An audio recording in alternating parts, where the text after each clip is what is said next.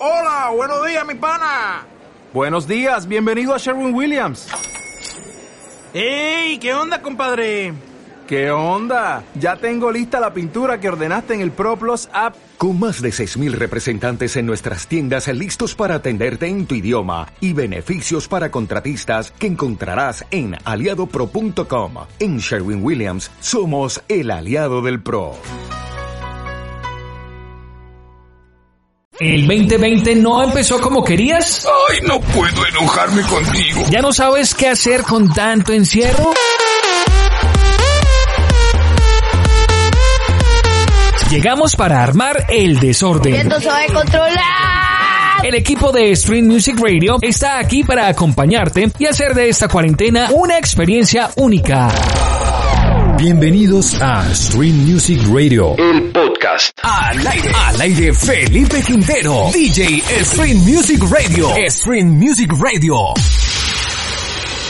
Hola amigos de Stream Music Radio, el podcast. Nuevamente llego yo, Felipe Quintero, acompañándolos en este rato con otro artista que hace parte pues de, de todo lo que estamos haciendo en medio de esta pandemia, de esta cuarentena. Eh, que gracias a Dios ya se, se va a empezar como a, a, cambiar, ya van a empezar a autorizar cositas. Entonces, bueno, por ese lado creo que estamos muy bien y eh, pues esperamos que a, a los artistas eh, también se les abra como, como ese espacio eh, para que puedan empezar también a, hacer sus labores. Yo creo que ya es justo y necesario.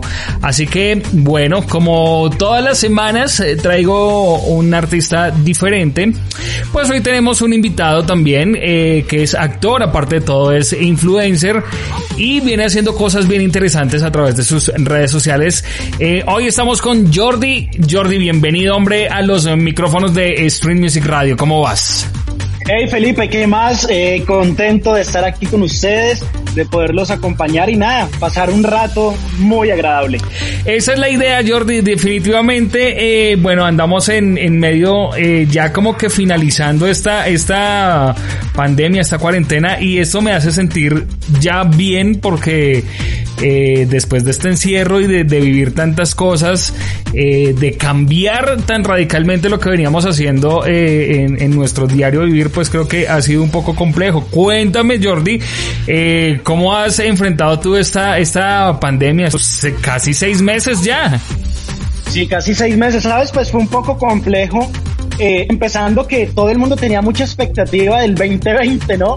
Y para todos, este año era el año bueno, sabes, en mi caso empezó full, empezó excelente. Eh, en enero empecé grabando con Univision, en febrero empecé grabando con una producción de Caracol. Y así venía todo súper bien cuando de un momento a otro, ¡pum! Se cayó todo. Mm, se cayeron producciones, se cayó el cine, se cayeron las obras de teatro y quedamos todos como, bueno, inicialmente todo el mundo creía que era solamente un mes eh, ya después empezó el primer mes, el segundo mes, el tercer mes y ya vamos casi para seis meses. Eh, al principio me dio duro eh, y ya después dije, hay dos opciones, o salir a, a hacer y a trabajar y a producir y a que las cosas empiecen a crecer o que nos lleve el carajo. Y pues nada, gracias a Dios las cosas nos han funcionado muy bien. Hemos estado creciendo en redes, hemos estado trabajando, haciendo contenido, haciendo de todo. Y la verdad, en mi caso personal, a mí la pandemia me ha beneficiado tanto a nivel profesional como a nivel personal. Y pues esa es la idea, ¿no? Y dependiendo también cada persona cómo tome esto.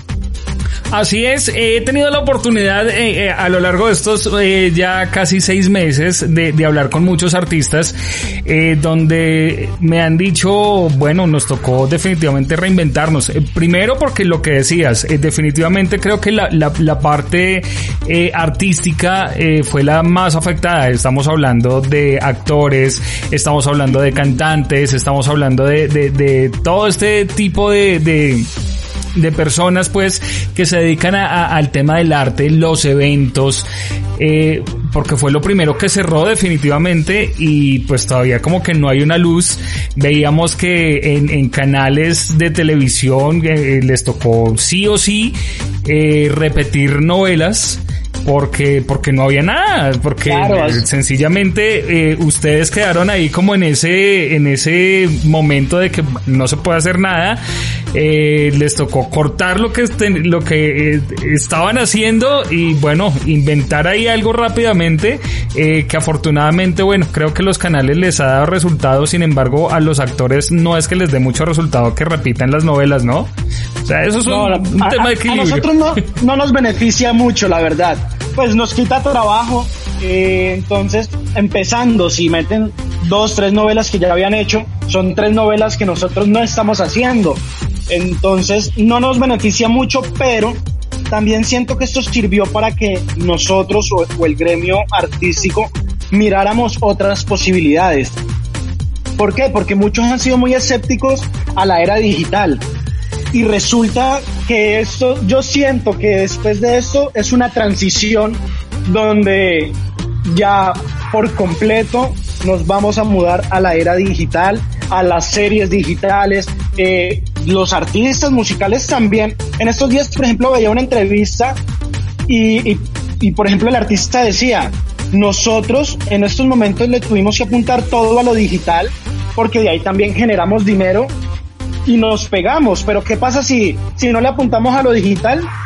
Ya, digamos, dentro de lo que cabe, se están muriendo los artistas si no se meten fuerte a, a, las plataformas. Entonces, eh, también a los actores nos sirvió de esto, ¿sabes? Por ejemplo, les adelanto un poco, el otro mes estrenamos una serie eh, que empezamos de cuatro capítulos digital para Instagram, YouTube y Facebook donde otro de los protagonistas es Sergio Herrera, que fue el que hizo eh, La Mamá del 10, el que era el protagonista de La Mamá del 10. Ok, sí.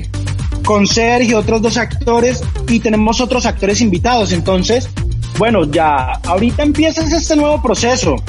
Aparte de eso, Netflix, Amazon, HBO, como han podido ver, ya las series son de 10, 8 capítulos, 12. No es como antes que una novela duraba 60, 120 cuando era novela. Ahorita, ahorita son 12, entonces digamos, tú ya grababas una, una serie en dos meses, tres meses, cuando antes, hace 10 años tú grababas una novela y eran dos años, un año. Es que claro, eso era lo que, lo que, lo que quería de pronto también decir y es que por ejemplo Betty la Fea fue una novela eh, larguísima eh, que la han repetido ya dos veces. Eh, por ahí están otra vez repitiendo en, en, RCN también hasta que la plata no se pare, que también fue una novela larga en Caracol y creo que es la que ha roto, mejor dicho, todos los récords habido sí por haber que es pasión de, pasión de Gavilanes ha sido una vaina loca y son 180 capítulos, si no estoy mal. O bueno, esos son los que aparecen en, en, Netflix. Entonces, es, es, ver, claro, y cuando, cuando eh, les tocó meter obligado a Analia, porque yo sé que esa producción no iba en ese, en ese momento, eh, todo el mundo pensó que iba a ser una, una novela y era una serie de 60 y piquito de capítulos eh, y es ver cómo todo ha cambiado y definitivamente sí, antes eh, digamos que lo que estaba en lo digital no existía. Y ahora, ahora eh, a todos, a todos les tocó migrar las emisoras. Eh, tú escuchas ahorita mm, perfectamente a, un programa de la mañana, de la tarde, con todos los locutores desde la casa, haciendo radio desde la casa eh, y, y funcionando.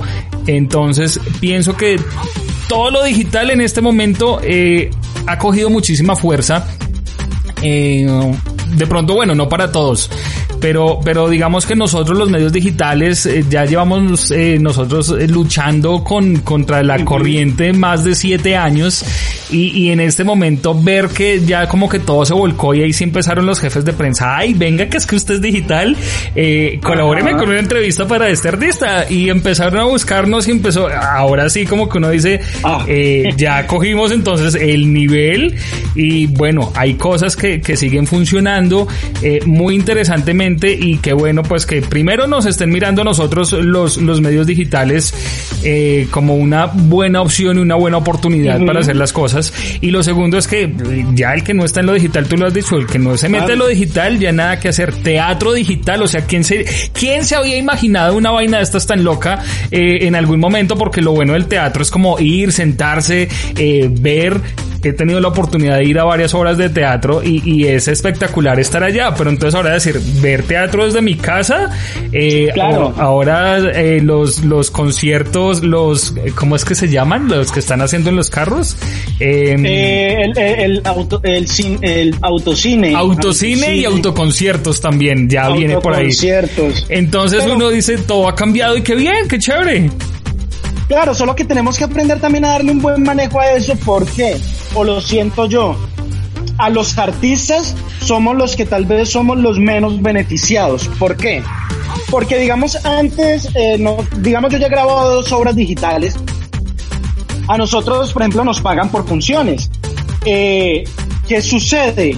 ¿Qué sucede?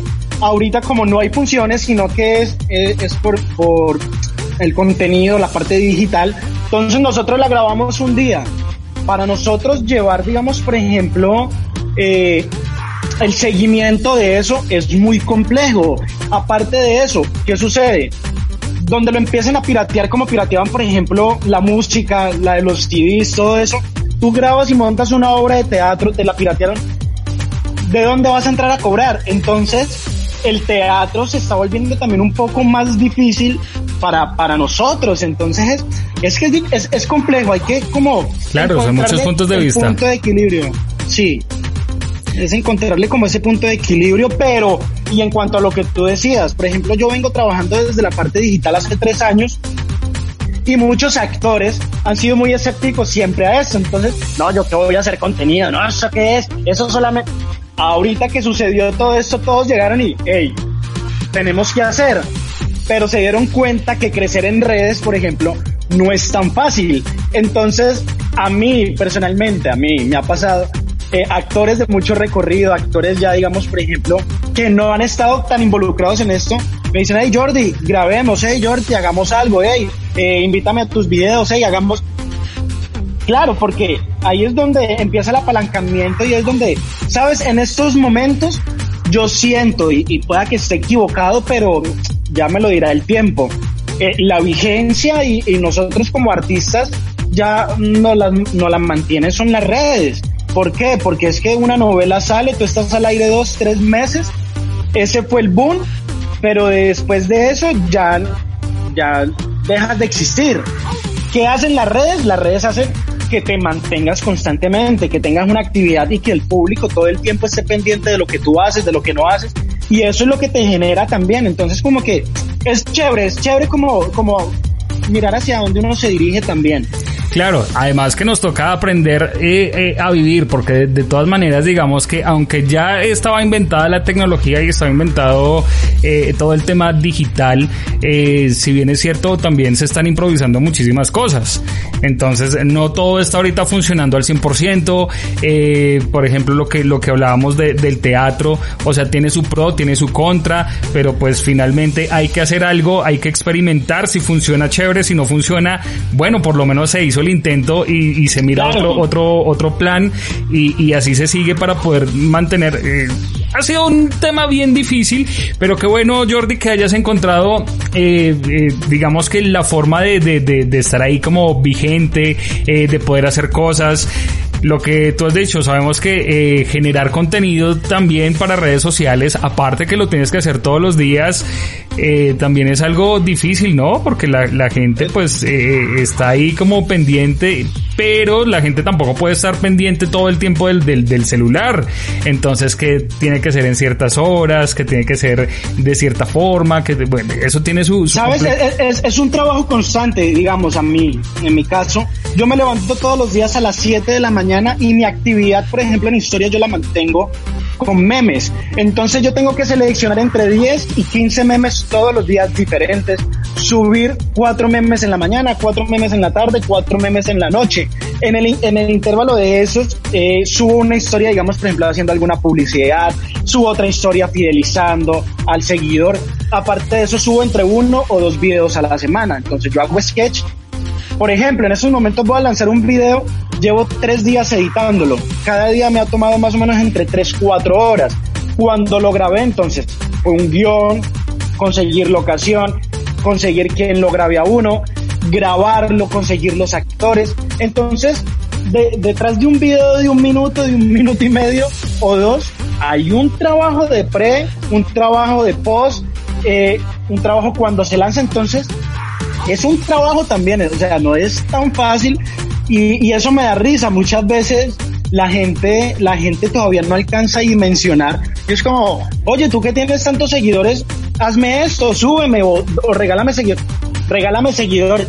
Eso, no, eso, lo juro que si eso fuera así de fácil, todo el mundo tendría. Sí, claro. Eh, pero, pero es un trabajo, pero también es bonito, ¿sabes? Porque como artista, eh, no, aparte de actuar, tuvimos que aprender a escribir, aprender a dirigir, aprender a editar, aprender a manejar redes, aprender a manejar eh, o vendernos nosotros mismos en nuestras propias campañas, ofrecerle a los clientes. O sea, como que tocó reestructurar todo y también es bueno porque pues, nos da otras posibilidades.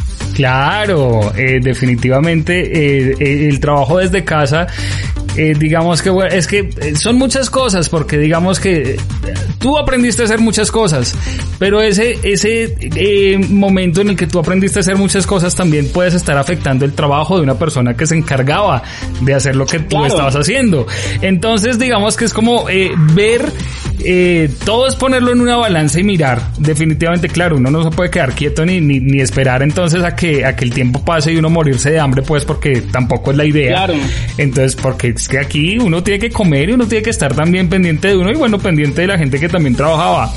Eh, pero importante eso, aprender y como también ponerse en los zapatos de, del director, del guionista, del productor, eh, del editor, de, de, absolutamente todo y que aprendan. Es un trabajo bien interesante y por supuesto, eh, pues les va a mejorar a ustedes, eh, yo creo que todo un poco, ¿no? Claro, sí.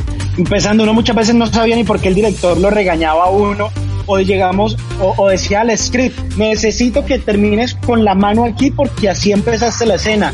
Y uno de terco se le olvidaba corte. Ahorita ya uno entiende que para pegar las escenas, para pegar los movimientos debes de tener el mismo récord. Entonces es, es, es interesante, es muy interesante eso, ¿sabes? Claro, ahí es donde está realmente la magia de, de, de, la televisión y del cine y de muchas cosas.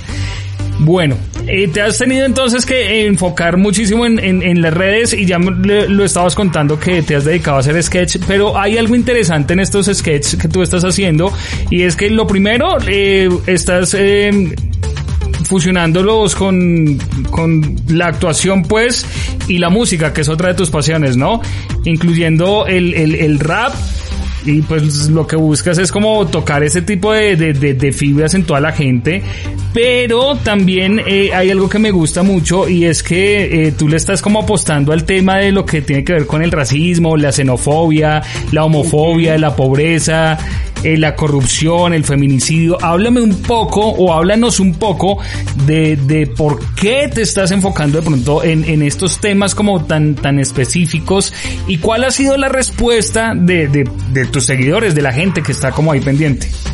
Obviamente, sabes, la gente siempre está acostumbrada, eh, yo empecé con, con sketch de comedia, pero eh, a la gente le gusta, a la gente le gusta que le toquen el corazón, le gusta eh, sentir que uno puede transformar también un poco. Eh, por ejemplo, eh, esto lo quise hacer debido a todo lo que está sucediendo.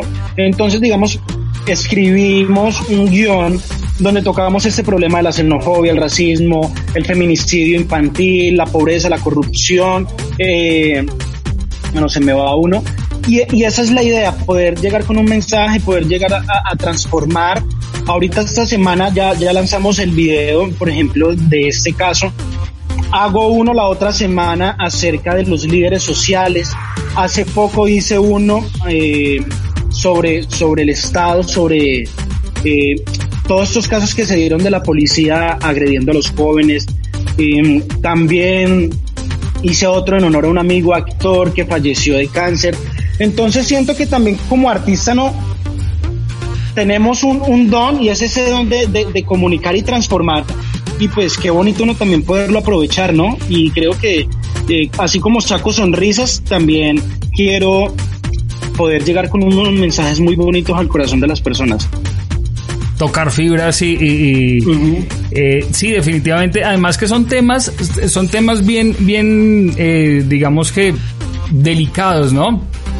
Eh, en esta en, en, esta cuarentena tuve la oportunidad de, de, ver una película eh, yo creo que eh, mucha gente la, la, conoce. Yo, digamos que cuando me enteré del caso, porque esto, esto fue basado en, en, una historia de la vida real, eh, digamos que uno dice, bueno, pero hasta qué punto una persona se puede llegar a, a, a, suicidar por, por X o Y cosa. Y eso que estaba mirando en, en, en Prime, en Amazon, en Amazon okay, Prime, en Amazon. estaba estaba ahí eh, mirando qué ver y, y, vi la película de Mariposas Verdes. Entonces okay. dije que es una producción colombiana también con unos actores también brutales. No, sabes, sabes que te, antes de que sigamos te tengo que contar, yo vivía con el protagonista de, de esa película eh, y sabes, nos sentábamos hace años en los andenes ahí en Chapinero, nos fumábamos un cigarro a soñar era muy bonito porque habíamos recién llegado a Bogotá y estábamos viviendo muchos en un cuarto, eh, empezando el proceso y nos sentábamos ahí a soñar como, hey, ¿cuándo será que esto explota, empieza a despegar? Y mira, después de varios años, David, con los dos he vivido, con los dos protagonistas, con David Duarte, que es el protagonista, el que se suicida, y el que es el novio, que es Kevin, con él vivo en estos momentos actualmente. Somos muy amigos. Y, mira, después de, de, trabajar y trabajar, mira lo que pasó y esa película que fue una, una gran película de situación real que pasó pues acá en Colombia, entonces quería como traer eso aquí al caso que me llena de alegría escuchar, por ejemplo, que la gente sigue viendo esto y, sigue apoyando el cine colombiano. Yo soy, Jordi, de esas personas que apoyo, eh, me gusta apoyar el, el, el, talento nacional. Yo sé que hay artistas... Eh, cantantes, actores, actrices eh, internacionales muy importantes pero la, la, la, prensa en general eh, o los medios grandes se concentran en eso y, y pues digamos que los medios pequeños eh, que también nos gusta hacer las cosas bien y profesionalmente, eh, también hay gente que de pronto no tiene los mismos recursos que, que, un ejemplo, que un J Balvin, que un Bad Bunny, pero que tienen un talento brutal y, no han sido de pronto descubiertos o no han tenido esa, esa oportunidad de, de, de sonar o de estar eh, con lo grande. Y digamos que a mí me gusta apoyar eso y, y el talento colombiano es bueno. Aquí, eh, digamos que Colombia de hace unos años eh, para acá dejó de ser reconocido a nivel internacional por, por narcotráfico, por Pablo Escobar, por, por otras cosas, eh, por tener unos buenos cantantes, unos buenos deportistas, unos buenos actores. Eh, productores, bueno, en fin, hemos avanzado en tantas cosas que sí. yo digo, uno tiene que apoyarlo de uno eh, y, y, definitivamente cuando empecé a ver dije bueno ve veamos esta película Mariposas Verdes yo sé que la trama uh -huh. era pues de, de, de, el chico Sergio eh, se llamaba en la vida real eh, el, Sergio Rego no sí Sergio Rego, Sergio Rego. Eh, y yo me puse a mirar y, y, yo veía además que veía la entrega de esos de estos dos actores que son tus amigos eh, yo yo decía fue madre qué difícil es de pronto llegar a hacer un, un papel eh, así, ¿no? Porque pues eh, es algo... Y más, y más, y más que digamos, por ejemplo, ellos ya se conocían, nosotros tres trabajamos en una obra de teatro entonces, y, y somos del mismo manager casualmente. Entonces como que ahí de, dentro de lo que cabe corrieron con esa suerte que de pronto ya había una confianza de entrar a hablar los personajes, de, de mirar la escena, de por dónde la llevamos, hasta dónde llegamos, porque igual forma como actor también hay que ser muy fuerte. Las escenas de cama de esa película son es, muy fuertes, es tenaz, son muy fuertes, sí. son muy fuertes. Y, y pues, pero también ahí es donde está el trabajo de uno como actor, porque en esos momentos no, no eres tú, simplemente mmm, estás prestando lo que tú eres y entregándolo ahí. Claro. Entonces también es muy bonito. A eso cuesta. iba a eso iba que uno, uno se pone a ver la película y transmite lo que, lo que uno, eh, bueno, lo que el director o lo que las personas quisieron plasmar y, y, y siente uno y dice uno, eh, qué, qué, qué, situación tan, tan difícil la, la, la vive uno y bueno, eh, por eso te, eh, o sea, quise hablar de esta película precisamente porque a mí me tocó como, como las fibras y eso es lo que tú estás haciendo con tus sketch y con tus cosas y, y me parece muy, muy interesante porque es que son, vuelvo y repito, son temas como muy delicados que eh, además en este momento que eh, tú hablaste hace un rato de, de, de los líderes sociales, eh, todo lo que está sucediendo en el país, eh, dice uno, carajo, pero estamos, o sea, hay tantas cosas en las que hemos avanzado que otra vez estamos como echando para atrás y nos están matando claro. y nos están, o sea, ¿qué es lo que, lo, lo, lo que está pasando? Porque salir de, de, de, de, la sombra de Pablo Escobar, yo creo que a los colombianos nos costó un montonón de, de, de tiempo y de cosas eh, para que otra vez estemos echando de para atrás. Sí. Sabes, a mí me dolía mucho eso, yo he vivido por fuera del país y el país donde, al país donde he llegado hace tiempo, eh, colombiano, y su dirección inicial siempre era hacia el narcotráfico, hacia esa narcocultura que nos habían dejado eh, impregnada, pero también, como decías, eso lo ha ido cambiando también el arte. Es que ahí es donde vamos. Al final, el arte, el deporte transforman. Y ahí es donde siento que, y la educación, obviamente. Entonces ahí es donde yo siento que hay que apuntar, hay que apuntar a, apoyar, hay que apoyar. Eh, no podemos vivir en un país donde donde sigamos cobrando, digamos, la educación y quitándole la oportunidad a tanta gente que quiere salir adelante, a, a los niños de, de los barrios y, no de barrios que quieren dedicar su vida al deporte y no tienen ese apoyo. O digamos, por ejemplo, a ese tabú todavía que hay de cuando uno dice quiero ser artista, eh, cuando uno dice quiero ser artista es es como si fuera un crimen, como si no fuera una profesión, sino como, no, eso es un hobby, eso eh, del arte nadie puede vivir. Ese no. era el pensar de antes, totalmente. No, de antes y todavía. Pero ahorita ha cambiado, o sea, ha cambiado, pero es que antes era de pronto más difícil porque antes eh, se veía como más, ahorita eh, por lo mismo, eh, digamos que el futbolista, si tú te pones a mirar, ahorita eh, haces una comparación de James eh, con el pibe, los dos son 10. Claro. Entonces, James ahorita tú lo ves y tiene su billete, tiene su plata, tiene su cosa, eh, bien bacano. Te pones a mirar deportistas de, de, de la época del pibe Valderrama, el, bueno, ahí el único que creo que tiene harto billete es el, el Tino. Tino. Eh, de resto, eh, todos están como, como muy normales. No porque no se pudiera vivir de eso, sino porque las cosas igual las hicieron de pronto mal desde el principio.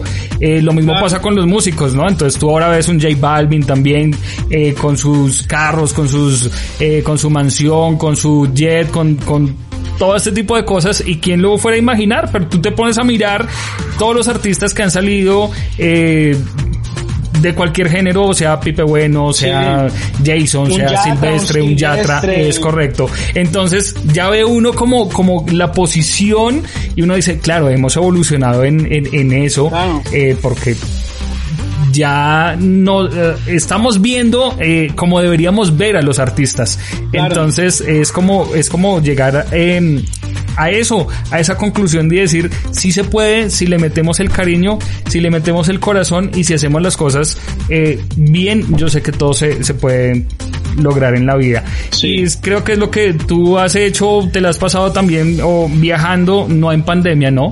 Eh, pero has viajado sí. como por muchas partes de, de, de Colombia, eh, llevando tu talento, eh, transmitiendo como esa buena vibra, esa, esa buena energía y, y pues creo que eso es lo, lo, lo bonito del tema. Eh, y bueno, después de esta pandemia y después de todo esto que has hecho, eh, ¿qué se viene para Jordi eh, de aquí en adelante? Ya eh, viendo como una luz eh, en Colombia, decir, bueno, ya por lo menos ya podemos viajar de, de ciudad a ciudad, sí. Eh, ya se pueden hacer más cosas. Entonces, ¿cómo te ves ahora sí, de aquí para adelante con lo que estás haciendo, con tu carrera, con la actuación, con la música, con los sketches? Sabes, justamente en estos momentos eh, yo acabé de llegar anoche a Cali. Eh, nada, vine a Cali a, a grabar, vengo a grabar una serie con una actriz, con Victoria Ortiz, ella fue una actriz de La Niña, de Francisco, eh, ella tiene, ganó India Catalina, bueno, tenemos una serie que vamos a grabar ahorita la otra semana y estoy esperando que abran ya aeropuertos porque la idea es poder seguir creciendo. Entonces le quiero apuntar a un país mucho más grande, con más gente y también eh, a buscar ese posicionamiento también internacional. Entonces como que esa es la idea y a eso es lo que le vamos a apuntar este año y el próximo, a seguir creciendo y, y, y a seguir enfocados en trabajar.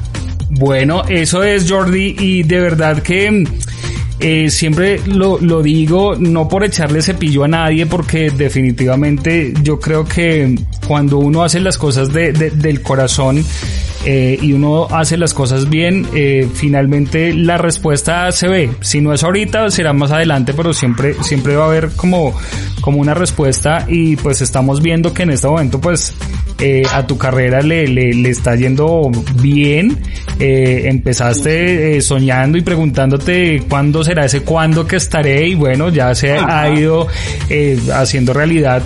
Y, y, yo creo que es ver cómo, cómo cómo has ido creciendo y trabajando con, con el corazón, eh, digamos que esa es la parte más bonita, ¿no? Eh, sensibilizar a la, a la gente eh, con, con el talento en diferentes situaciones y de verdad que te felicito por, por ese trabajo que estás haciendo. Eh, de alguna forma se va sumando eh, lo que tú estás haciendo para llegar a ser un, un, país de pronto como, como el que soñamos muchos colombianos eh, sin tanta corrupción, sin tanta violencia, donde todos podamos eh, caminar tranquilos. Si y... todos aportamos un granito, se puede. Así es. Entonces, pues nada, Jordi, eh, felicitaciones y digámosle a los oyentes que de pronto dicen, bueno, ¿y este man quién es?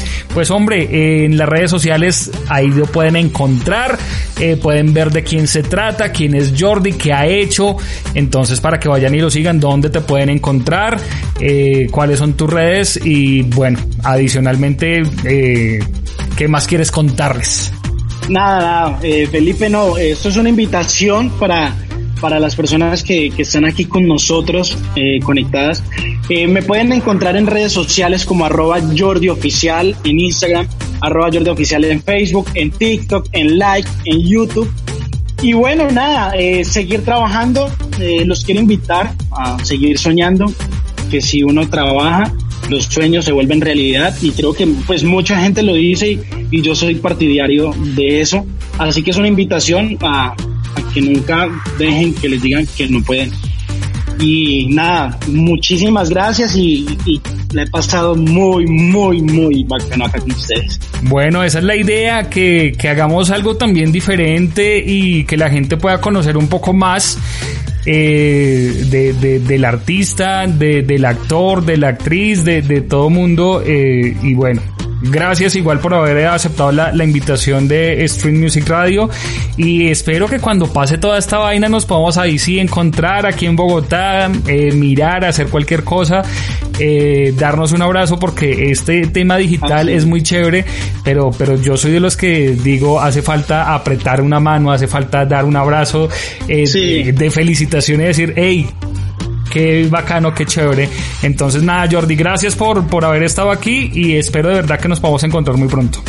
Así es, esta no es ni la primera ni la última y muchísimas gracias por esta invitación. Eh, y nada, adelante, cuentan también conmigo lo que necesiten con arroba Jordi Oficial, con mi marca, con mi producto y para eso estamos también, para trabajar de la mano, que si uno trabaja también en grupo, se puede subir a, Así que de corazón lo que necesiten con muchísimo gusto y un gran abrazo para todos. Stream Music, Stream Music Radio, Stream Music, Stream Music Radio, Stream Music, Stream, la señal de la nueva radio. ¿No se merece tu familia lo mejor? Entonces, ¿por qué no los mejores huevos? Ahora, Egglands Best están disponibles en deliciosas opciones. Huevos clásicos, de gallina libre de jaula y orgánicos de Egglands, que ofrecen un sabor más delicioso y fresco de granja, que le encantará a tu familia. En comparación con los huevos ordinarios, Egglands Best contiene la mejor nutrición como 6 veces más vitamina D, 10 veces más vitamina E y el doble de omega 3 y B12. Solo Egglands Best. Mejor sabor, mejor nutrición, mejores huevos. Visita egglandsbest.com para más información.